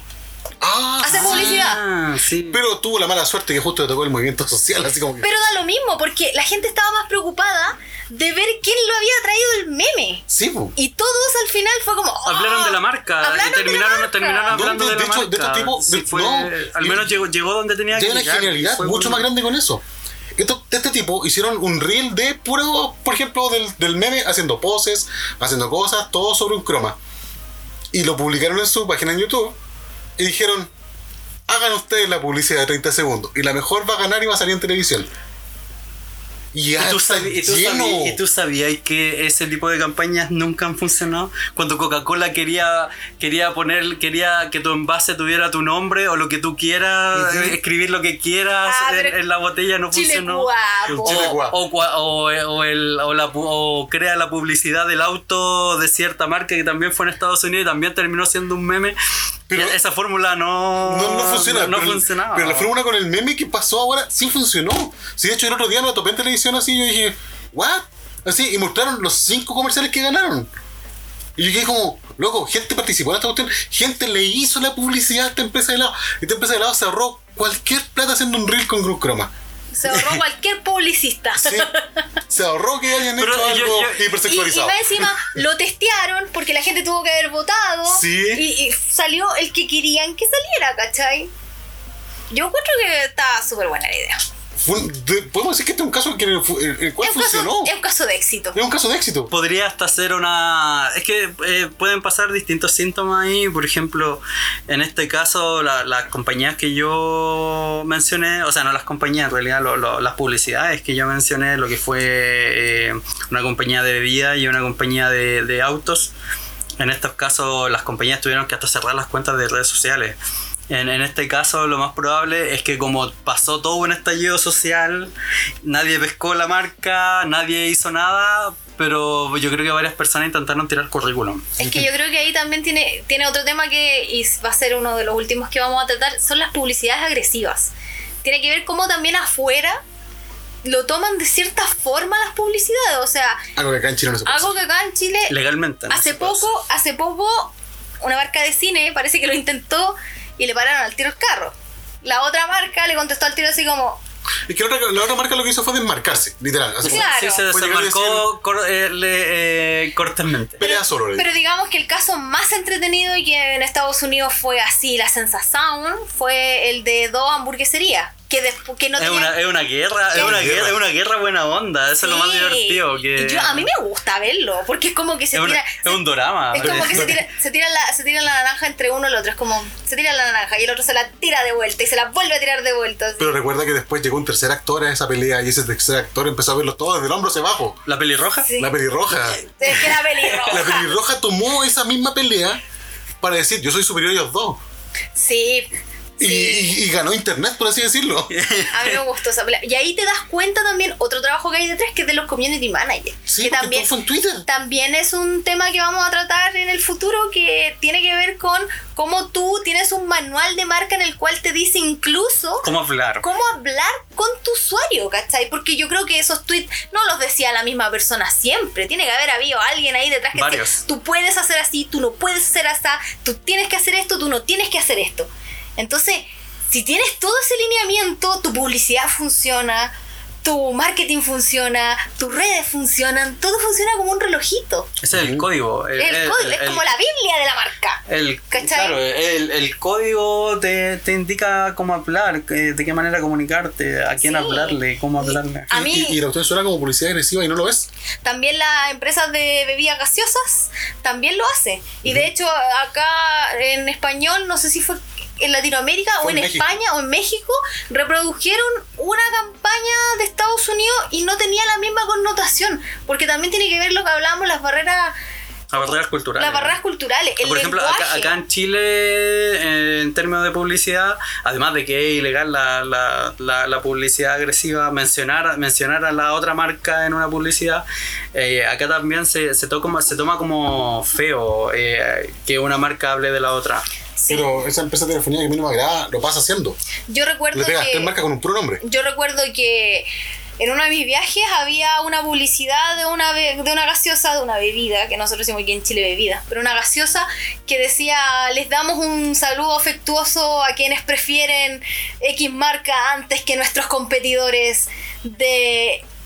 Como que nuestros competidores que están adelante nuestro, una cosa así. Y la cosa es que justo al frente de ese cartel estaba la otra bebida que era de la competencia. Y estaba tratando de hacer notar de que ellos eran mejores que la que estaba al frente. Y me pareció súper chistoso que estando al frente, unos como, como pasos más allá, había otra publicidad que decía así como, nosotros miramos como las cosas desde la otra vereda. Como que somos mejores. Igual. ¿Cachai? O sea, más encima tenían dos publicidades, una contestándole a la otra. Y lo otro era como una pelea en la calle de publicidad. Eso aquí no pasa. Y no va a pasar nunca. Y no va a pasar, ¿cachai? Aquí, eh, o sea, en, en sí, peleas entre, entre marcas no ha pasado, pero igual hoy en día eh, ha pasado ha pasado que ha, eh, ha salido publicidad en específic- eh, específica en lugares en específico. Por ejemplo, una cierta marca de hamburguesa hoy en día eh, eh, tiró, está tirando publicidad contingente en off y también en on. Y también ha intentado hacer publicidad agresiva, pero más de una vez la han frenado. Es que De yo. hecho, es una que la, la que es americana que se está aquí en aquí en Chile cuando tuvo que hacer remodelación de local. Hicieron todo como un juego también. Que pusieron como un- como unos hashtags que la gente tenía que seguir en Twitter. Y había un juego con unos códigos. Y era porque los locos estaban en el juego diciéndote dónde va a ser la nueva locación. Yo me acuerdo que había una foto dando vuelta de un papel que decía así como síguenos y salía una fecha y, un, y unas coordenadas. Esta es la misma publicidad. Y era como que todos quedaban así como en internet, porque a internet le encantan las conspiraciones, entonces era como, ¿what? ¿Qué está pasando? Y como que la rompió. Y a la final era un papel que estaba pegado en una cortina. y el chiquillo era como cero inversión, así. ¿Qué gastaron en tinta? De la impresora, de la agencia. Pero se un. Pero, fue, marketing. pero fue una, fue una idea inteligente. Igual hoy en día existen tantos tipos como de disrupciones publicitarias que son, por ejemplo, las intervenciones de, de ¿cómo se llama? De realidad aumentada. Y Como que hay re poco aquí en Chile. Ahora últimamente parece que un, un evento masivo estaba tratando de hacer ese tipo de cosas. Pero yo no sé qué tanto, qué tan entretenido sea. O sea, podría hacer publicidad mucho más entretenida. Yo recuerdo cuando estudiaba, me mostraban publicidades, ponte tú, de sushi, que en estas partes así donde hay como un arco, colocaban unos palitos y ponían un sushi gigante. ¿Sabes lo que pasa? Yo creo que hay un problema más grande que las publicidades. Yo creo que en Chile los productos son fome. Sí. Y aparte, y aparte que el chileno no cuida nada. Sí. Esa es la publicidad. De repente eh, se te pueden ocurrir ideas buenas, pero ¿cuánto me va a durar la publicidad aquí puesta? ¿Cuánto voy a invertir? Claro. Yo creo que si la Eh, pensáis mucha- bien, mucha- puede durar harto. Muchas veces, o, o, don- o también donde, donde pongáis esa publicidad. Bueno, por ejemplo, eh, eh, una publicidad que pongáis afuera de, afuera de un mall de barrio alto. Esa publicidad puede implementar lo que sea, o podéis ponerle pasto artificial, luces a un paradero para que parezca un para que parezca una butaca de- del equipo de, Ay, de Real Madrid. yo me acuerdo que- y en cambio para San Bernardo ni siquiera te va a durar un papelógrafo. Uy, no, es que me acordé de esa publicidad de una cerveza que estaba pasándose por Santiago con un recorte, así como era un camión. Y el camión era como un trozo de una galería del, de, de- de un estadio. Y decía así como, súbete a la galería y la cuestión y era como para ver el partido. Sí. Mientras tanto, el por detrás tenían emitiendo un partido a todo volumen. Es que eso es entretenido, yo me acuerdo, mira, ahora recordando, había un árbol de naranjas en Tobalaba. Todavía están. Que todavía está, todavía están las naranjas. Ese, ese árbol jamás tuvo naranjas, sino un naranjo. No, sí, un plátano oriental. Pero tenía naranjas y era, y era súper icónico de un jugo que todos conocemos. Y yo creo que igual ahora alguien más de alguien se va a acordar de ese juguito. Ujú. ¿Cachai? O el sonido de, un de una marca de jugo también. Eso Oh. también era súper característico. Sí, sí, la Que- jarra de vidrio. La jarra de vidrio, así que suena y tú, ah, ya, La esto. campanita. La campanita. Sí. Como la campanita. O la sí. magia del sur. Es Parece, el parece, eslogan. parece que de verdad antes pegaban mal las publicidades. Lo que pasa es que antes también había. Pucha, Es que, es que- un es que tiempo que hay, técnicas, hay técnicas, por ejemplo, la está la, la técnica que es la técnica de la repetición. Si te repiten mil veces, mil veces el eslogan por X tiempo, te va a quedar el, te va a quedar el mensaje. hay- por ejemplo, hay esa un- misma campaña del esa misma campaña del juguito Estuvo eh, como du- 20 años. ha, ha durado, ha durado siempre. Es una, ya es parte de la marca. De onda, tú veis la marca y escucháis el, la campanita del juguito. O la mascota. O, o- La o- o te, mascota. o te acordáis de la mascota, por Oh. ejemplo, imagínate la marca de gas, todavía uno se acuerda del perrito, a pesar de que el perrito murió hace cuántos años Y ya. Hola. intentaron reemplazar y no resultó. O la llamita. O los chitos. O el ochito. O el perrito de los zapatos. Sí. Eh, imagínate pensar que pensar que hoy en día una marca podría hasta una marca bueno todo bueno como nosotros trabajamos en el rubro muchas veces sabemos que las tendencias se repiten cada 10 años perfectamente podría ir hacer los chitos eSport Pero sí. y va a ser bacán Pero Y- ¿Cómo lo y- llaman? O, o O la- las o- o llamas. las llamas podrían ser no pero que ¿cómo van a llamar co- correo revertido? Pero es que te no van a llamar por Discord Pero no es cobro revertido, pues tú puedes decir, no podís burlarte de la situación del cobro revertido. En Podrías Estados hacer Unidos la que- publicidad es podría- las podrías hacer- se de ellos. podrías hacer que las llamas sea, sean boomer, po. Sí, pues. Que las llamas sean Oye, sí, boomer lo- y, y hacer toda una historia acerca de las llamas boomer que no entienden por qué la gente no hace cobro revertido. Dijiste la palabra correcta. Historia. Sí, la historia. Las publicidades no tienen historia ahora. sí, Las es publicidades eso. son todo un consumo. Por ejemplo, pucha, son genéricas son genéricas. son Son genéricas de son- rápido da- consumo. Son, son, son- claro, se, se salen, funcionan y se olvidan. Por ejemplo- no, no tienen pregnancia. Por ejemplo, ¿no? Back to School pudieran haber hecho la broma de que gente que ya no va al colegio tenga así como el trauma del Back to School. Pero ya no es trauma porque, por ejemplo, existen calcetines más bacanes. O que tengan la envidia, así como, oye, en mis tiempos no habían zapatillas así. O peor, podrían hacer el, el juego de, no sé, se me ocurre, miren, en este momento se me está ocurriendo una publicidad, que la mamá esté así como, ya chiquillos, tenemos que ir a comprar los zapatos, qué sé yo, y los hijos lo miran y digan, mamá, las puedes pedir por internet. ¿Cachai? Perfecto. Es como, o sea, ¿por qué vamos a ir a la tienda si lo podemos pedir por internet? Y es como, ahórrate el ir a la tienda y pasa más tiempo con tu hijo, no sé, en la playa. Cualquier cosa así se te podría haber ocurrido ahora que todo tiene que ser online y tiene que ser tecnológico. Y que eso hay tiendas de retail que tienen pánico al online tecnológico y tienen en sus manos servicios online tecnológico que son súper decentes, no buenos, decentes. Y pareciera que los tienen solamente para no hacer nada con ellos. Como para tener presencia de que existe. Sí. Mira, imagínate, se me ocurre que no sé, porque la mamá puede decir, pero es que a mí me gusta pasear en el mall. Y después muestran otro cuadro, así como la mamá diciendo, vengo a retirar un pedido, porque también puedes hacer el pedido de retiro en la tienda. Sí. Y, public y, y estás publicitando dos canales: el compra online y el retiro en tienda. ¿Por qué no pensaron eso? ¿Ah? ¿Ah? Ahí tienen una Es que, publicidad. es que- es que eso mismo, es que eso mismo es, es el punto donde fallan la, donde fallan varias empresas. Hicimos publicidad 360. Hicimos publicidad 360. Sí, una- es, que, es que ese es el asunto cuando la- las personas que saben piensan un rato, no, no y no son ideas que, que salen en el momento y, y- y llega y démosle y vamos al choque. No, También podría hacer algo con, con realidad aumentada, así como que la mamá diga, ya, eh, pero es que necesito ver si los calcetines te quedan bien. Pero mamá, toma una foto y colócalo ahí en la, en la aplicación y vas a ver si me quedan bien o no. Hay tres tiendas de zapatillas, una chilena inclusive, en la cual tú puedes ver cómo te verías tú con las zapatillas. Ah, yo he visto tiendas de maquillaje, pero de afuera, que tú en el momento con la cámara de tu celular puedes probar el color del labial si es que te queda o no. Entonces, si existen tantas cosas novedosas. Y se llenan la boca hablando de tecnología y Si cosas existen así. tantas cosas con las que puedes jugar hoy en día, ¿por qué no hacerlo? ¿Por qué no hacerlo? O sea, ¿qué lo- Podrían hasta haber hecho un filtro de Instagram. Claro. Pero no. Teníamos que recaer en lo de siempre. Empresas dinosaurio probablemente. Es que, es que yo, creo- yo creo que eso mismo haya sido. Yo creo lo más probable. Yo creo que lo más probable fue una, fue una decisión dinosaurio haber, haber, haber hecho esa, esa campaña. de- Debo decir que inclusive hay esta instancia del gobierno, bueno, una instancia del gobierno que es como súper moderna para hacer su publicidad. Y lo que hacen ellos es entregar información también. Por ejemplo, pucha, no, no sé si acaso puedo nombrarlo, pero cada vez que hacen, ellos hacen un post al día. Y en el post al día te hablan, por ejemplo, de cómo son las vacaciones legales y te lo explican en un, en un cómic de cuatro cuadros. Sí. Lo cual que los jóvenes solamente van a ver cómics de cuatro cuadros. Por ejemplo, como la otra vez decía, así como Condorito ya no es popular porque es muy largo. Imagínate. Un cómic de cuatro cuadros te vende, o inclusive un cómic de dos cuadros.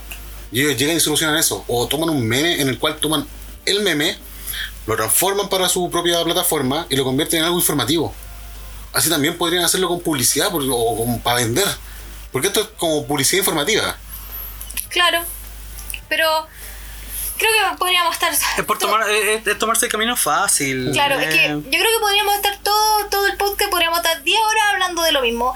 Pero la idea es que, que yo creo que le hace falta un poco más de trabajo a las publicidades. Lo que pasó, pasó justamente por eso. Por falta de trabajo y falta, yo creo que de amor a la publicidad. Y también los mismos de siempre. Y también los mismos de siempre. Sí, de repente, de repente nosotros también somos responsables de, de- de- de esos fallos. Y De, de- de cuando veáis un, de cuando tú veas un síntoma de, de una publicidad que lo más probable es que no funcione y, y le, le digáis le digáis a le digáis a tu a tus superiores a tu supervisor de arte a tu director de contenido. Son, son esas faltas de comunicación de repente lo, lo, lo que lo que falla. Y, y- y eso- y esos son los procesos que fallan. Ahí ahí pasó un diseñador. Ahí el diseñador por último pudo haber dicho oye esta cuestión no va a funcionar y más para adelante eh, tratar de conversarle y convencerla también porque de repente ellos también se enamoran de sus ideas po. Claro, bueno, eso igual mm, tiene relación un poco con los podcast anteriores, con, con el feedback y con todo eso. Pero yo creo que podríamos estar toda la noche, todo el día hablando acerca de lo mismo y al final llegaríamos a la misma conclusión. Aquí hubo falta de amor. ¿Para qué andamos con cosas? hay que ponerle más amor Hay que chiquillo. ponerle más amor, chiquillo, a lo que, a lo que estamos Y haciendo. responsabilidad. y responsabilidad, exacto. Espero que les haya gustado el episodio de hoy que fue un poco contingente acerca de lo que pasó la semana pasada con una publicidad. Eh, recuerden que este es un podcast de diseño y desarrollo, aunque este día fue solo de diseño. Yo lo encontré súper entretenido. ¿Sí? ¿Sí? Tuvimos a nuestro invitado aquí que también Hola. es. Él se ha dedicado a la publicidad y ha tenido sus dolores de cabeza también. y eso ha sido por hoy.